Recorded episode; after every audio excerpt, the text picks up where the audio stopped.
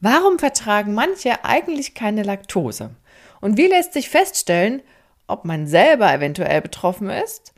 Und muss man bei Laktoseintoleranz komplett auf Milchzucker verzichten? Tja, in welchen Lebensmitteln von Natur aus Milchzucker drin ist und in welchen Sportlerprodukten auch wiederum Laktose enthalten sein könnte, das wird unter anderem Thema in dieser Episode sein. Los geht's! Herzlich willkommen zu meinem Podcast Sport trifft Ernährung. Hier bekommst du wertvolle Infos und Praxistipps, die dir dabei helfen, deine Ernährungsstrategie in Form zu bringen. Und zwar so, dass sie zu dir, zu deinem Alltag und natürlich auch zu deinem sportlichen Ziel passt. Und jetzt wünsche ich dir viel Spaß mit dieser Episode. Schön, dass du wieder dabei bist. Ich bin Julia Zichner und ich zeige Sportlern, wie sie mit einer richtig guten Ernährung das Beste aus sich rausholen können. Und zwar auch, wenn sie aus gesundheitlichen Gründen vielleicht auf bestimmte Inhaltsstoffe in Lebensmitteln verzichten müssen. Und genau dieser Punkt, der kommt häufiger vor, als du vielleicht meinst, wobei ja so ein echter Verzicht erst dann nötig wird oder ist, wenn wirklich eine sogenannte medizinische Indikation vorliegt. Das heißt, ein Arzt hat eine Diagnose gestellt.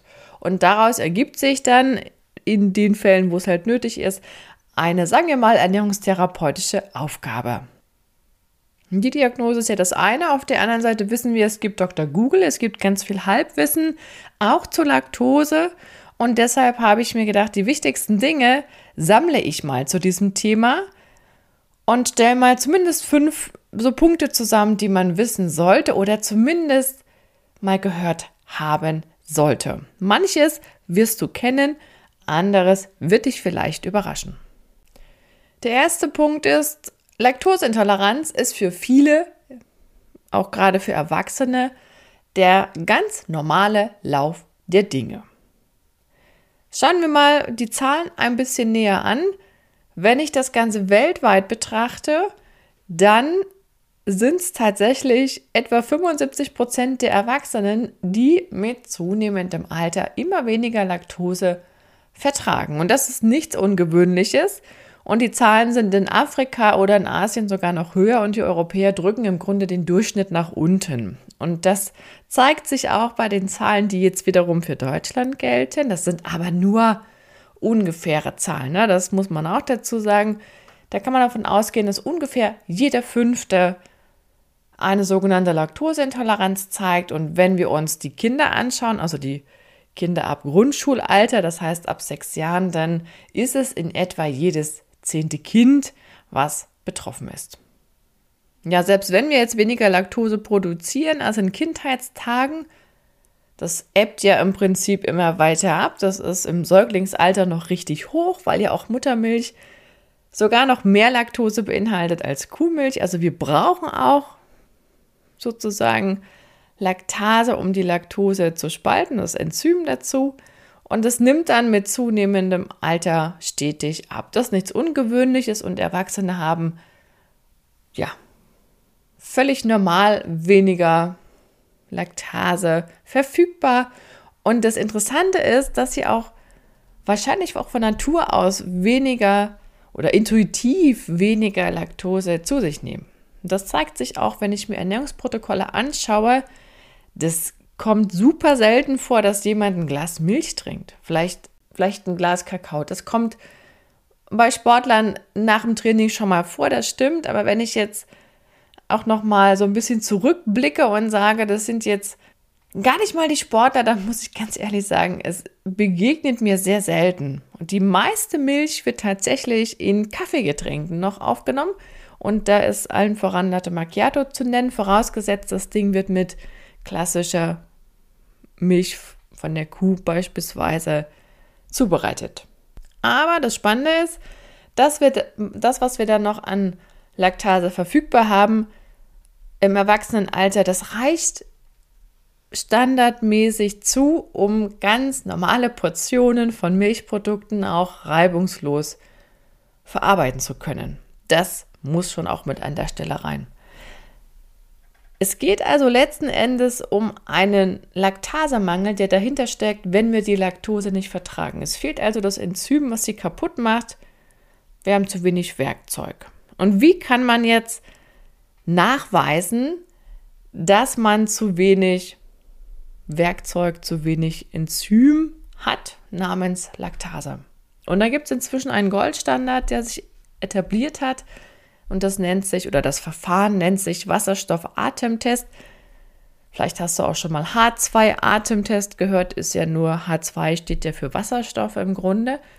Und wie funktioniert das Ding? Das heißt, man trinkt, natürlich bei Verdacht, das ist auch klar, man trinkt eine Laktoselösung und die hat immer standardisiert eine bestimmte Konzentration. Das heißt, wir lösen 50 Gramm Milchzucker in Wasser auf.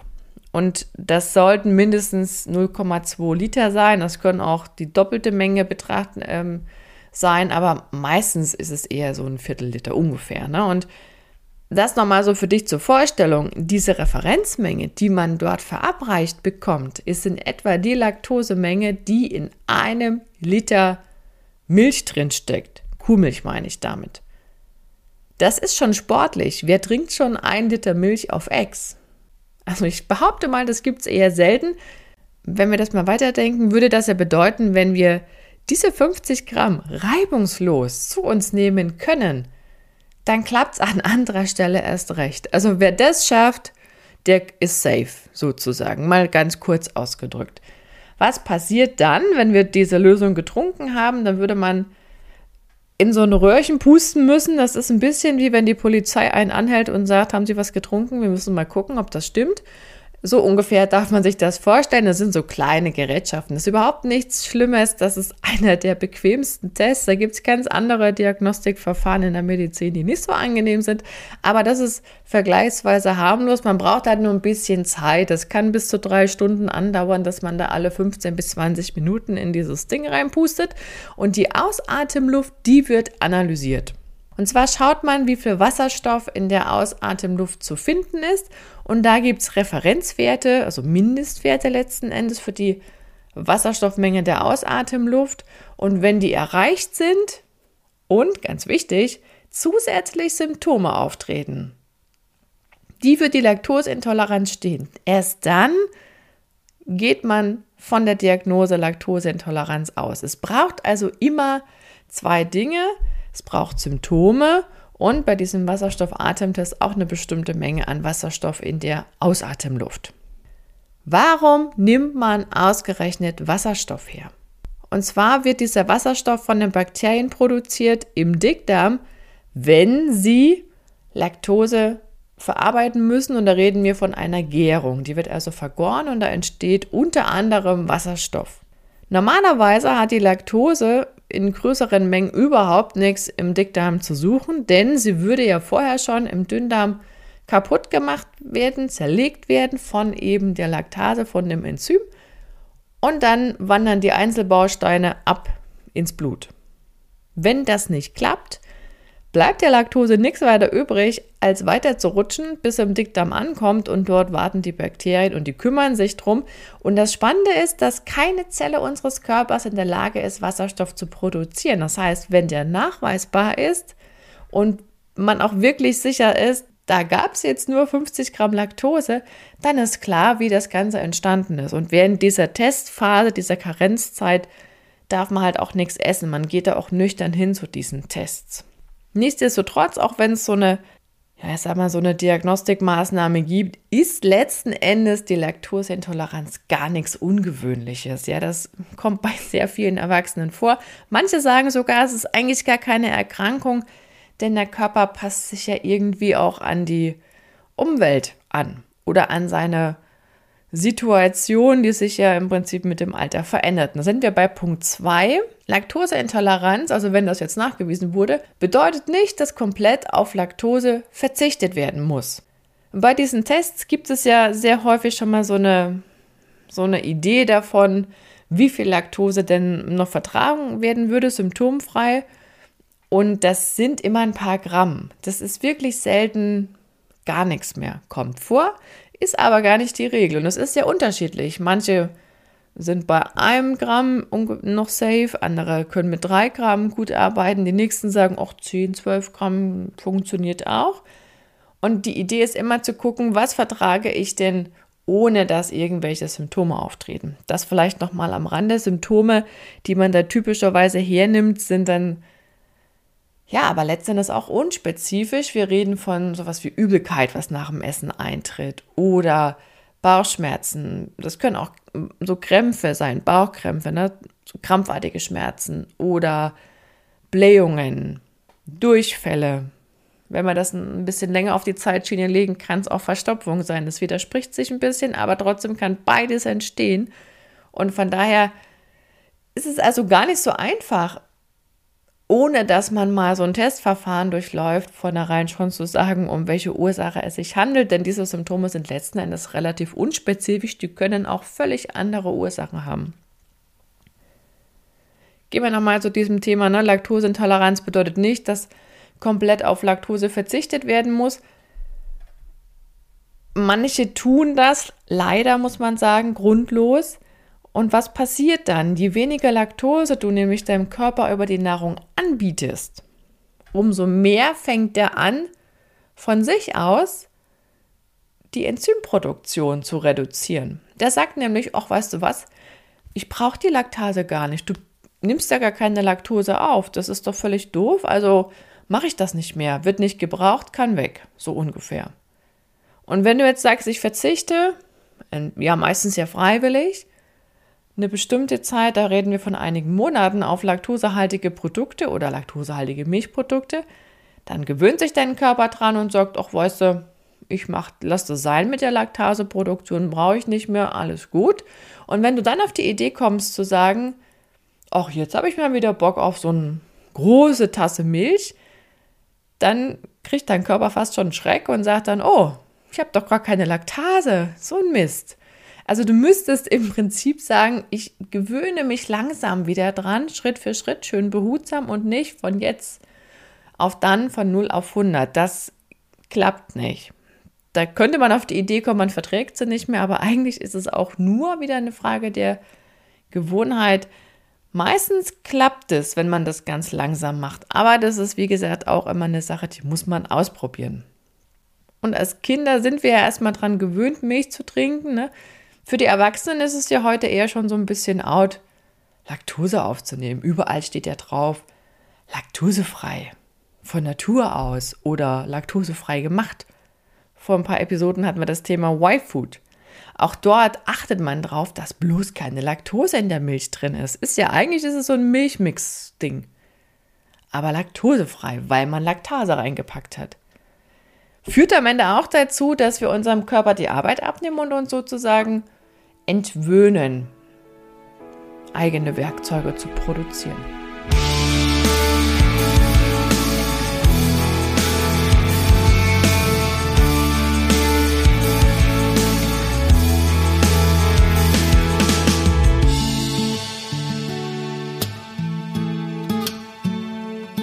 Und noch was, was immer so ein bisschen für Verwunderung sorgt, ist, dass äh, Ziegenmilch oder Schafmilch fast genauso viel Laktose hat wie Kuhmilch.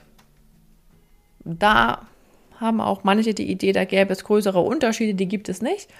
Und die gute Nachricht ist, dass einige Milchprodukte sogar von Natur aus wenig bis gar keine Laktose enthalten. Auch das ist so ein merkwürdiger Trend, dass wir ja heute auf die Lebensmittel draufschreiben, was drin ist und gleichzeitig was nicht drin ist. Das sorgt manchmal auch für Verwirrung, die eigentlich gar nicht sein müsste. Was du dir ganz gut merken kannst, ist, dass Milch vom Tier, da stammt sie auch üblicherweise her, so in etwa 5% Milchzucker enthält. Und es gibt zum Beispiel noch die Milch vom Esel oder von der Stute, das habe ich extra nochmal nachgeschlagen, die ist sogar noch höher. Vom Anteil her mit Laktose bestückt, da reden wir von 6%. Und selbst die Büffelmilch, die ist so knapp über Kuhmilch, also irgendwas so zwischen gut 4 bis 6% darfst du da erwarten. Also es gibt im Prinzip keine Milch vom Tier, die jetzt laktosefrei ist von Natur aus. Das ist ein Druckschluss. In Pflanzendrinks ist die von Natur aus wiederum nicht drin. Und im Übrigen die einzige Pflanzenmilch, wirklich auch Milch, die so bezeichnet werden darf, ist Kokosmilch. Da kam im Prinzip die rechtliche Vorgabe zu spät. Da war der Begriff Kokosmilch schon geprägt. Das ist eigentlich die Erklärung dafür. Alles andere heißt ja Drink, ne? Mandeldrink oder Sojadrink und so weiter und so fort. Also Milch hatten wir erklärt und das, was auch Milchprodukt heißt, aber doch mit deutlich weniger Laktose auskommt, das sind dann gerade auch so gesäuerte Milchprodukte, ne? Naturjoghurt, saure Sahne beispielsweise. Da kommen auch viele mit zurecht, die geringe Mengen an Laktose noch vertragen. Du musst letzten Endes immer drauf schauen, gerade bei Naturjoghurt gibt es auch Produkte, da wird noch ein bisschen gemogelt, sage ich mal, da wird noch Milchpulver zugegeben und das enthält ja auch Laktose. Und das, also wenn so ein Naturjoghurt über 5 Gramm oder über 5 Prozent Laktose hat, das du in der Nährwertangabe, in der Tabelle, dann kannst du schon mal die Ohren anlegen. Achtung, es sollten irgendwas zwischen 3 und 4 Gramm drin sein. Na, also es gibt auch Naturjoghurt, der enthält 3,5 Prozent Laktose, weil ja durch diese Joghurtherstellung dank der Milchsäurebakterien auch die Laktose umgesetzt wird. Ne? Das ist so ein bisschen deren Futter. Da bedingt eins freundlicherweise das andere. Also gerade bei dieser weißen Linie, bei den weißen Milchprodukten ist es sehr einfach. Da kannst du in die Tabelle schauen, Anteil Kohlenhydrate und dann steht immer davon Zucker und Milchzucker ist halt dann der Zucker, der da drin ist. Ne? Das ist sehr eindeutig. Klappt bei Fruchtjoghurt natürlich nicht. Das sei nochmal ergänzt an der Stelle. Und sowas wie Frischkäse, Hüttenkäse, Quark, Camembert, Feta, Mozzarella, da sind wir dann schon bei weit unter einem Gramm Laktose auf 100 Gramm. Das ist eine ganz andere Hausnummer als Milch. Und alles, was Hartkäse ist, Emmentaler Parmesan und alle Verwandten, das wird ja auch häufig als von Natur aus laktosefrei gekennzeichnet. Ne? Bei der Käseherstellung, bei der Käsereifung wird die Laktose praktisch auch dankenswerterweise aufgebraucht. Da, wo es ein bisschen gefährlicher wird mit Laktose und wo man es vielleicht nicht sofort auf den ersten Blick entdeckt, das sind so Fertigprodukte oder Lebensmittel, die mit ein bisschen technischem Aufwand hergestellt werden und auch eine größere Zutatenliste enthalten. Und überall, wo so Milchpulver drin ist, Molkenpulver drin ist, das haben wir bei einigen Süßwaren, das haben wir auch bei diversen Shake-Produkten, das haben wir manchmal bei irgendwelchen Würzmischungen. Kaffeeweiser ist noch so ein Klassiker, den man nicht unterschätzen darf in puncto Laktose, ne? dieses weiße Pulver, was zum Weißen des Kaffees benutzt wird und natürlich auch alles, was mit dieser oder aus dieser weißen Linie der Milchprodukte gezaubert wird. Also immer wenn es Fruchtjoghurt, Fruchtmilch, Cremesuppen, sowas in der Richtung sind, da darf man auch immer noch mal überlegen, oh, wie ist denn das zubereitet? Kommen wir mal zum nächsten Punkt. Der heißt, laktosefreie Milch enthält trotzdem Zucker, nur eben andere Zucker. Denn wir haben ja die Laktose zerlegt, dank der Laktase, dank des Enzyms und damit wechselt die Zuckerart. Laktose ist ja nur, ich sag mal, schwach süßlich, Milch hat ja auch nur so eine ganz leichte, dezente, süßliche Note. Und wenn man jetzt die Laktose zerlegt, dann hat man aus so einem Zweiersteinchen, ne, wenn du jetzt zwei so Bausteine aneinander steckst oder zwei Magneten zusammenhängst, dann hättest du so einen Zweifachzucker und da wäre im Prinzip bei Laktose ein Magnet Traubenzucker und ein Magnet Schleimzucker, der heißt auch Galaktose. Und das ist immer so. Das heißt, wenn du Laktose auseinanderspaltest, dann hast du automatisch immer 50% Traubenzucker und der schmeckt einfach süßer. Deswegen sind viele laktosefreie Milchprodukte oder gerade diese laktosefreie Milch einfach süßer im Geschmack und manchen ist sie zu süß, die mögen das nicht. Deswegen darf man das auch mal ein bisschen ausprobieren, welches Produkt man dann eher mag. Da wird auch noch ein bisschen aufgehübscht. Aber du wirst es bemerken, wenn du auf die Zutatenliste schaust oder wenn du auf die Nährwertangaben viel mehr schaust, auch bei der laktosefreien Milch, stehen Kohlenhydrate mit dabei. Die sind ja auch drin, die, die gehen ja nicht raus, die werden ja nur sozusagen aufgespalten. Das, was im Dünndarm passiert, wird dann schon im Produkt erledigt. Dann braucht man das Enzym gar nicht mehr schlucken. Manche nehmen ja Tabletten vorher auf. Das ist im Übrigen auch etwas, was man gar nicht empfiehlt in der Therapie, man sagt immer, guck mal, dass du das aufnimmst, was du verträgst und Tabletten nur für die Not. Also wenn du irgendwie unterwegs bist, gar nicht weißt, was da drin ist und weißt, du verträgst echt nicht viel, dann kann das eine Option sein, aber das sollte kein Dauerzustand werden. Und lass mich noch kurz ergänzen, was laktosefrei heißt, wenn das auf dem Produkt steht. Das heißt nicht, dass da 0,0 Gramm drin ist. Das wäre ja schön. Steht auch so drauf, dass dann weniger als 0,1 Gramm Laktose auf 100 Gramm Lebensmittel, also beispielsweise auf 100 Gramm Käse drin sind. Das ist vergleichsweise wenig. Für viele ist das okay. Für einige wenige ist das auch schon zu viel. Man muss es letzten Endes austesten.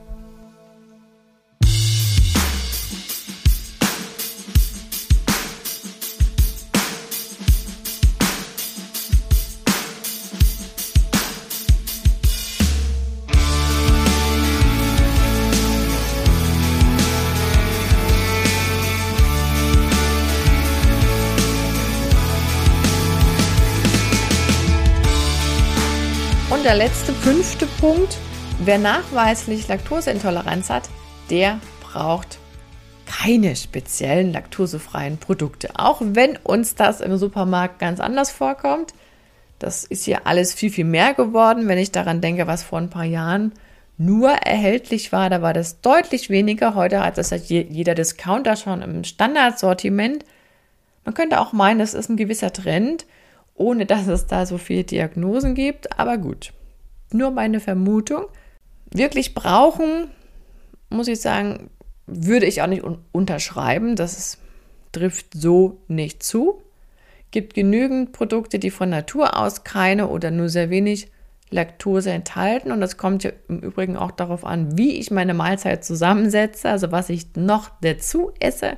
Je fettiger und je eiweißreicher die ist, umso Langsamer kommt ja ohnehin die Laktose voran im Gesamtprojekt. Das entschleunigt sozusagen. Hin und wieder kann es sicherlich hilfreich sein, die Produkte zu verwenden. Und wenn man jetzt irgendwo eingeladen ist zum Essen, dann kann man den anderen ja auch sagen, du pass auf, nimm einfach die laktosefreie Alternative, dann machst du es dir nicht schwerer, als du es dir machen musst. Völlig fein. Aber grundsätzlich braucht man die speziellen Produkte nicht. Und es wird dann so ein bisschen aberwitzig, wenn man dann von so speziellen Firmen wie Minus L und seine Verwandten plötzlich Gouda kauft.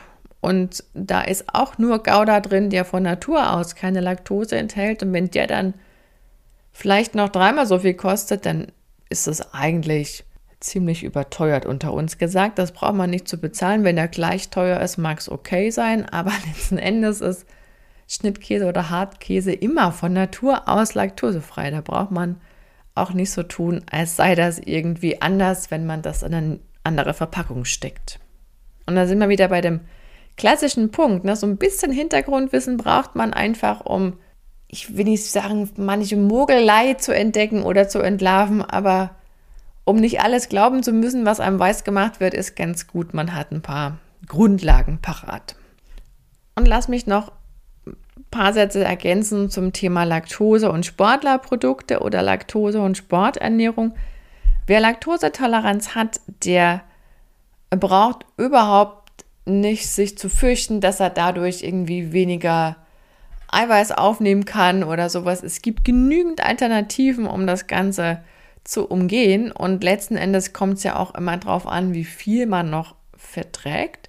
Wichtig ist nur, dass man im entscheidenden Moment, wenn man unter Stress steht und so eine Wettkampfsituation ist ja nun mal eine Stresssituation, dass man es dann nicht übertreibt.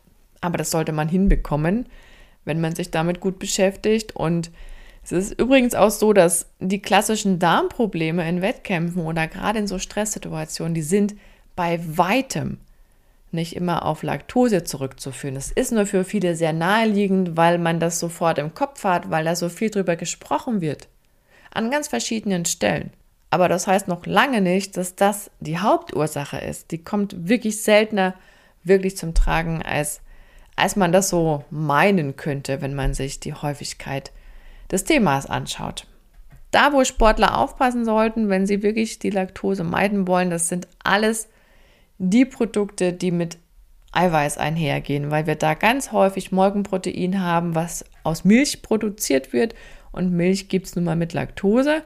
Und man muss es technisch rausholen.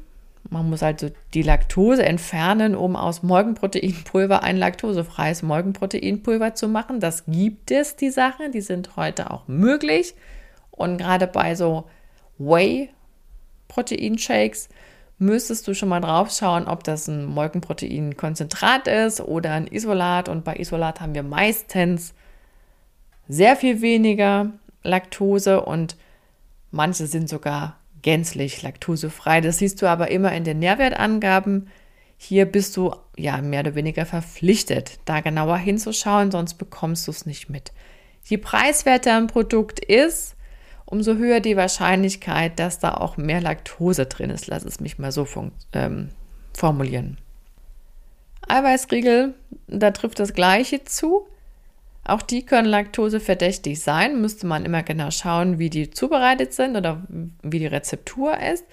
Dann gibt es ja noch sogenannte Recovery Shakes, die sind im Ausdauersport populär oder es gibt so Weight Gainer, die sind wiederum im Kraftsport im Einsatz. So Letzten Endes sind das Pulvergemische aus äh, Kohlenhydraten, meistens irgendwie Maltodextrin, Saccharose und noch ein bisschen Magenproteinpulver. Und je nachdem, was da verbaut wurde, haben wir auch wieder mehr oder weniger Laktose.